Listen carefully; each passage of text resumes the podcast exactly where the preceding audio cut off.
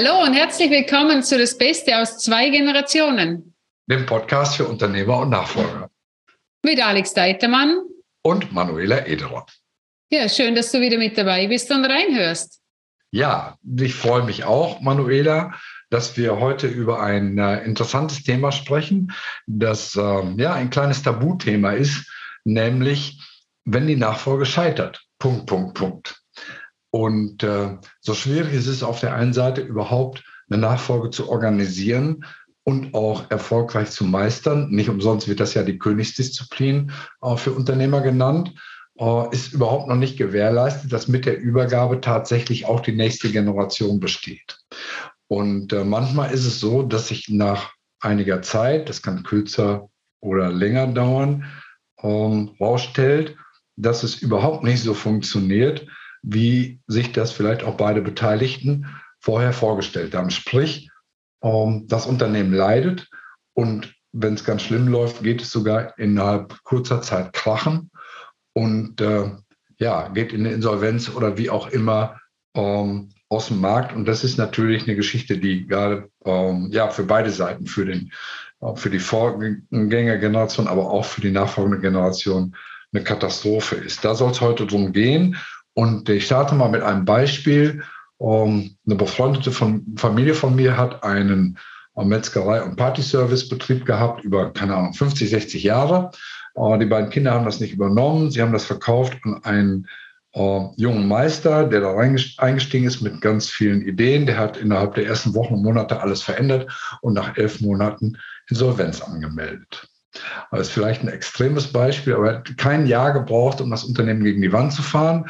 Es gibt andere Beispiele, da dauert das ein bisschen länger, aber im Prinzip geht es doch sehr schnell den Bach runter. Und ähm, hier soll es heute um das Thema Ursachen gehen und natürlich auch um die Möglichkeit, wie man so einer Situation vorbeugen kann.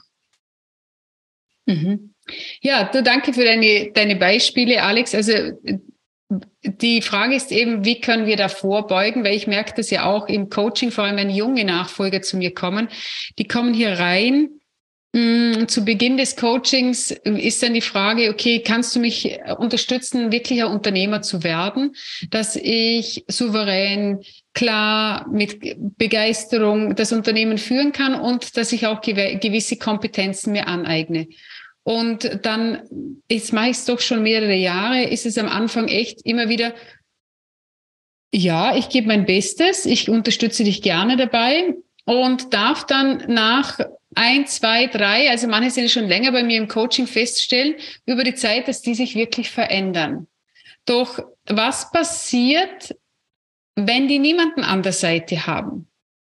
Und die wollen auf einmal alles abändern, und das Alte wird gar nicht wertgeschätzt, sondern die schmeißen alles über den Haufen und sie haben die Kompetenz gar nicht dazu, weil der Vater so glücklich ist, dass die Tochter oder der Sohn das Unternehmen jetzt übernimmt, dass er vergisst hinzuschauen, ob die auch wirklich die Kompetenz haben, eine Bilanz zu lesen. Und ich gehe jetzt sogar weiter.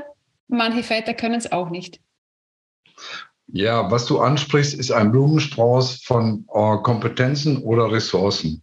Ähm, wenn du über Coaching sprichst, und äh, das ist bei mir auch, ähm, ich sag mal, unter dem Thema ähm, persönliche Unterstützung, da geht es ja in der Regel um, ähm, um persönliche äh, Kompetenzen, um äh, ja, ganz viel innere Stärke und auch ähm, die, die Stabilität, die man als Unternehmer oder auch als Nachfolgerin sucht, um eben in verschiedenen Situationen zu bestehen. Was es aber auch gibt, du hast gerade angesprochen, ist das ganze Thema Werte und Prinzipien. Welche Werte und Prinzipien herrschen heute schon in dem Unternehmen, das ich als äh, Übernehmer oder als Nachfolgerin äh, übernehme? Und wie kann ich mit diesen Werten und Prinzipien weiterarbeiten? Denn es ist ja praktisch der Spiegel des Unternehmers, der dieses, der diese Werte und Prinzipien über die letzten 20, 25 Jahre entwickelt hat und auch Mitarbeiter und Kunden angezogen hat, die dem entsprechen. Und dann mache ich auch Schluss mit meinem Teil. Gibt es noch den Bereich der fachlichen Kompetenzen, dass ich eben als ähm, Unternehmenslenker, als Geschäftsführer, als Inhaber auch, du hast das Beispiel gesagt, eine Bilanz lesen können muss. Ich muss eine Kostenrechnung anstecken, äh, an, ähm, durchführen können oder zumindest äh, lesen können. Ich muss mich mit dem Thema Marktvertrieb ähm, und auch Marketing beschäftigen, mit Führung, mit Personal. Das sind alles Dinge, die nicht vom Himmel fallen und die man nicht intuitiv kann oder nicht kann, sondern es sind alles Bereiche, die man ja knallhart erlernen muss, mhm. sei es in einem Studium, in der Ausbildung, in der Kombination aus beiden oder auch durch externe Lehrgänge äh, oder auch externe Berater, Unterstützer, die ins Unternehmen kommen, um diese Kompetenzen entsprechend aufzubauen und zu schulen. Und wenn irgendwas fehlt, da kneift es eben an der Stelle. Genau, und auch zu schauen, also was wollen dann, also zum Beispiel, was wollen denn die Kunden? Also nicht von sich aus zu gehen, sondern wirklich zu schauen, warum hat denn der Kunde bis jetzt gekauft? Was hat er denn an uns geschätzt? Und was möchte er denn in Zukunft haben? Und natürlich ist es gut und wichtig, dass die nächste Generation das auch nochmal überprüft, ob das, was jetzt gemacht wird, auch zukunfts zukunftsfähig ist. Doch wie wir, wir hatten ja schon zuvor gesprochen, Alex und ich, und da ging es eben darum, dass viele eben das Unternehmen übergeben.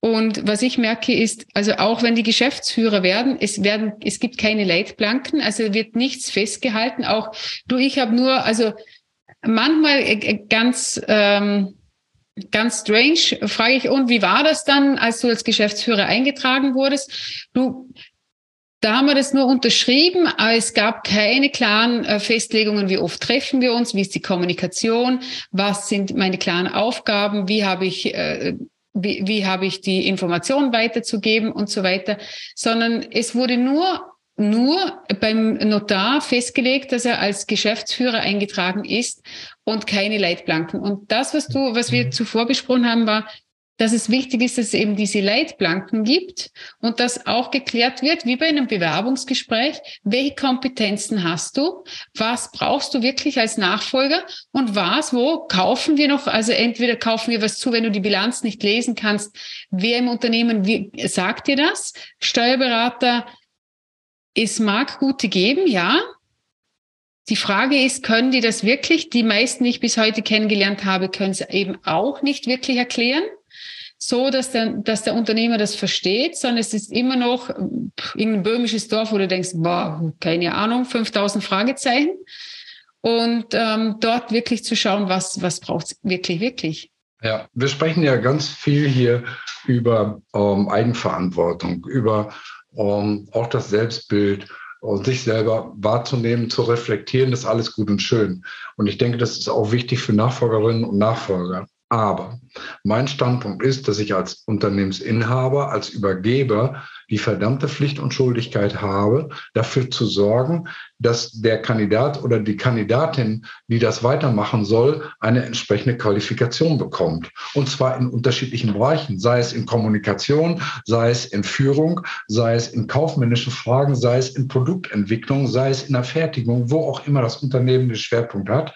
Oder ich muss eben sagen, ich brauche zwei Geschäftsführer, einen technischen, einen, einen kaufmännischen oder wie auch immer. Aber wenn ich sage, diese Person ob eigenes Kind oder Fremder, völlig egal, soll dieses Unternehmen weiterführen. Als Geschäftsführer ist es meine Aufgabe, wenn Qualifikationen noch nicht vorhanden sind, dafür zu sorgen, dass die erworben werden. Und nicht zu sagen, du wirst jetzt zum Geschäftsführer bestellt, Handelsregistereintragung, so wie du das gerade beschrieben hast, das war's und jetzt seh mal zu und die Sache einfach laufen lassen, so nach dem Motto, wird schon klappen. Das ist unverantwortlich. Das ist auch als Gesellschafter, wenn man denn noch als Gesellschafter ist, und nicht äh, verantwortlich. Und wenn man die Anteile übergibt, finde ich, ist es noch wichtiger, dass zu dem Zeitpunkt sichergestellt ist, dass der neue Anteilseigentümer oder die neue Mitgesellschafterin genau die Qualifikation hat, die es braucht, um auch als Eigentümer einen Fremdgeschäftsführer als Beispiel ähm, zu führen. Und das ist kein Thema, das man delegieren kann, so nach dem Motto, der oder diejenige wird das schon machen.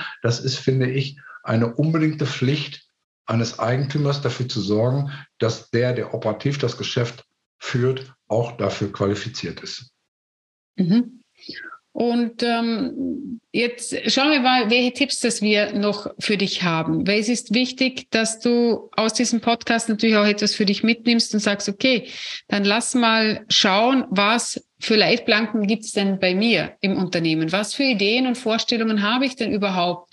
Also zu Beginn mal, wer sollte denn das Unternehmen überhaupt übernehmen und welche Kompetenzen sollte diese Person denn haben?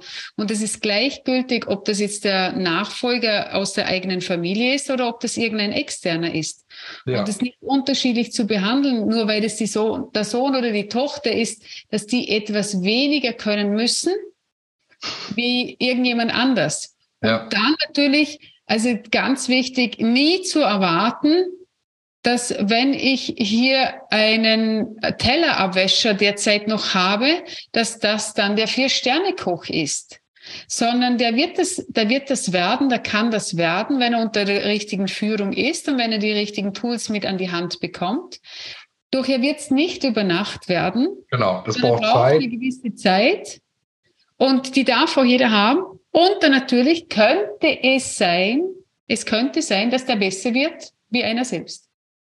Ja, das ist ein ganz wichtiger Punkt, den Mut haben, nach oben einzustellen, Leute ähm, ins Unternehmen zu holen oder auch äh, zu befähigen, die besser sind als man selber, ist ohnehin ein sehr guter Rat. Aber vielleicht auf deine Frage ganz konkrete, ganz konkrete äh, Vorschläge, auch aus der Praxis. Ich äh, unterstütze zurzeit eine Familie in ziemlich genau in der Mitte von Deutschland äh, mit vier Kindern, wo gerade zwei Kinder äh, Geschäftsführer werden. Und wir haben großen Wert darauf gelegt, von der Satzung, also dem, dem Gesellschaftervertrag ausgehend, die Geschäftsführeranstellungsverträge zu diskutieren, alle Inhalte, die da drin stehen, die Zuständigkeiten, die Verantwortlichkeiten, aber auch die Entscheidungskompetenzen bis hin zu einem hervorragenden Hilfsmittel. Und das ist nämlich die Geschäftsordnung. Die Geschäftsordnung für Geschäftsführer, in der ganz klar drin steht, was die dürfen und was sie nicht dürfen, ab wann die Gesellschafterversammlung zuständig ist. Ich sage mal ein Beispiel. Wenn ein Unternehmen 10 Millionen Umsatz macht, dann kann man zum Beispiel festlegen, dass alle Geschäfte, also Angebote, Annahme von, von äh, Aufträgen oder auch Auftragsbestätigungen, die mehr als 10 Prozent des Umsatzes beinhalten, nicht mehr von einem Geschäftsführer alleine angenommen oder abgegeben werden dürfen, sondern mindestens zwei unterschreiben müssen. Oder sogar, dass man sagt, um, wir eskalieren alle Geschäfte, die mehr als 10 Prozent des Jahresumsatzes sind, in die Gesellschafterversammlung. Dort werden sie vorgestellt und dort werden sie verabschiedet und genehmigt, damit nicht mit einem Geschäft das ganze Unternehmen ruiniert werden kann. So nach dem Motto, ich habe hier eine tolle Anfrage, 40 Prozent des Jahresumsatzes biete ich mal eben an, verkalkuliere mich dabei, wie auch immer das passiert und plötzlich hänge ich da mit einem Jahresverlust von 10, 15, 20 Prozent des Umsatzes der nämlich bei so einer Auftragsgröße von 40 Prozent schnell mal zustande kommen kann und das Unternehmen fährt gegen die Wand, keiner hat es gemerkt. Das darf nicht passieren und da eignen sich eben diese Instrumente, dieser Geschäftsführeranstellungsvertrag, auch die Satzung und die Geschäfts Führerordnung oder die, die Geschäftsordnung für die Geschäftsführer hervorragend, um diese Leitplanken abzustecken. Und dann ist natürlich auch wichtig, was du gerade schon gesagt hast, Kommunikationsprozess. Wie oft trifft man sich? Das geht schon bei der operativen Abstimmung im Unternehmen äh, los. Führungsmannschaft mit Geschäftsführer, wenn zwei Geschäftsführer da sind, wie oft stimmen die sich ab? Wie oft gibt es eine Gesellschafterversammlung, die über wesentliche Veränderungen im Unternehmen informiert wird oder auch zur Abstimmung, zur Unterstützung gebeten wird? Das sind alles Punkte, und man merkt das schon zwischen den Zeilen, hier geht es ganz viel um Kommunikation und die helfen, überraschende Situationen zu vermeiden, wo plötzlich das Ding gegen die Wand gefallen ist und keiner hat es vorher gemerkt. Mhm. Und äh, bei der Kommunikation ist es wichtig, da die ersten Schritte von Anfang an zu setzen, weil ich immer wieder höre und mitbekomme, auch im Außen von Fällen, die gescheitert sind, Übergaben, die nicht stattgefunden haben, dass ähm, extreme Streitigkeiten vonstatten gehen. Und da müssen wir nicht mehr irgendwelche Leitplanken irgendwie noch sagen, wir installieren die, sondern wenn es schon am Kochen ist und dann kommt da einer mit irgendwelchen Leitplanken daher, dann pfeffert der andere das einem wieder um die Ohren, sondern wirklich zu schauen, okay, was ist vor Beginn, wie hätte ich es denn gerne? Und dort wirklich Klarheit zu schaffen, sind Zettel und Stift mal zu nehmen und das von beiden Seiten. Also nicht nur der Übergebende, sondern auch der Übernehmende, dass sich aufschreibt, hey, wie hätte ich es denn gerne? Was ist denn mein Wunsch? Und äh, für den nächsten Nachfolger wieder zu schauen, okay, das beginnt ja schon, wenn die Kinder klein sind. Welche Leitplanken lege ich dort? Wie möchte ich, dass die, äh, wie, wie erziehe ich die dort? Welches Wissen gebe ich denen mit? Wie gehen wir zu Hause mit, mit dem Wissen um? Äh, wie fördere ich sie? Welche Leitplanken gibt es zu Hause? Und genau das Gleiche, weil die sind es denn ihr gewohnt, äh, gibt es danach im Unternehmen. Also das beginnt nicht irgendwann mit 25 oder 30, sondern das beginnt in der Kinderstube. Genau, und dass einfach die Kommunikation dafür genutzt wird von beiden Seiten, und zu sagen, okay, wo stehen wir heute und wo wollen wir, ich sage jetzt mal eine Zahl, in zehn Jahren stehen?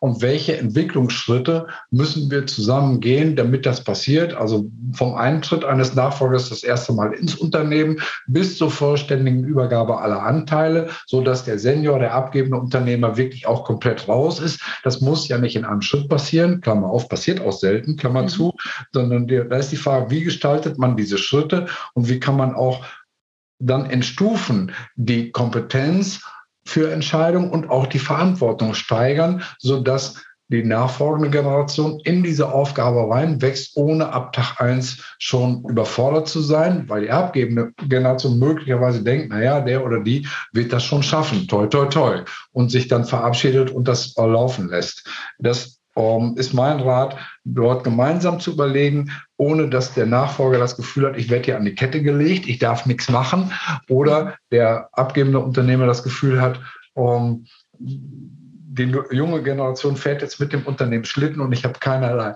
Einfluss und, äh, und Kontrolle mehr. Beides ist ja nicht gut und da nach einem gemeinsamen Weg äh, zu suchen, darüber zu diskutieren, auch zu streiten, zu, zu, äh, zu verhandeln, bis man sagt, okay, das ist unser individueller Stufenplan und an der Stelle auch nicht überraschend der Hinweis, holt euch Unterstützung mit Leuten, die das schon gemacht haben, die auch da dann wenigstens eine Moderation der Gespräche übernehmen können, damit es eben nicht hochkocht oh, eskaliert persönlich wird und die, die sachliche Ebene verlässt. Mhm. Ja, also vielen Dank auf jeden Fall jetzt fürs Zuhören. Danke für die Infos, Alex. Das war wieder sehr wertvoll. Und äh, wir freuen uns, wenn du nächste Woche wieder mit dabei bist. Ja, ich sage auch Dankeschön, dass ihr oder du äh, die Episode jetzt bis zum Schluss gehört oder gesehen habt. Ähm, schreibt uns gerne, wenn ihr Verbesserungsvorschläge, Themenvorschläge habt oder auch einfach, wenn es euch gut gefallen hat. Ähm, kopiert den Link, gebt ihn weiter an Menschen, die uh, das Thema möglicherweise auch interessiert. Und uh, ich sage auch Dankeschön und Servus bis zur kommenden Woche. Tschüss. Danke. Tschüss.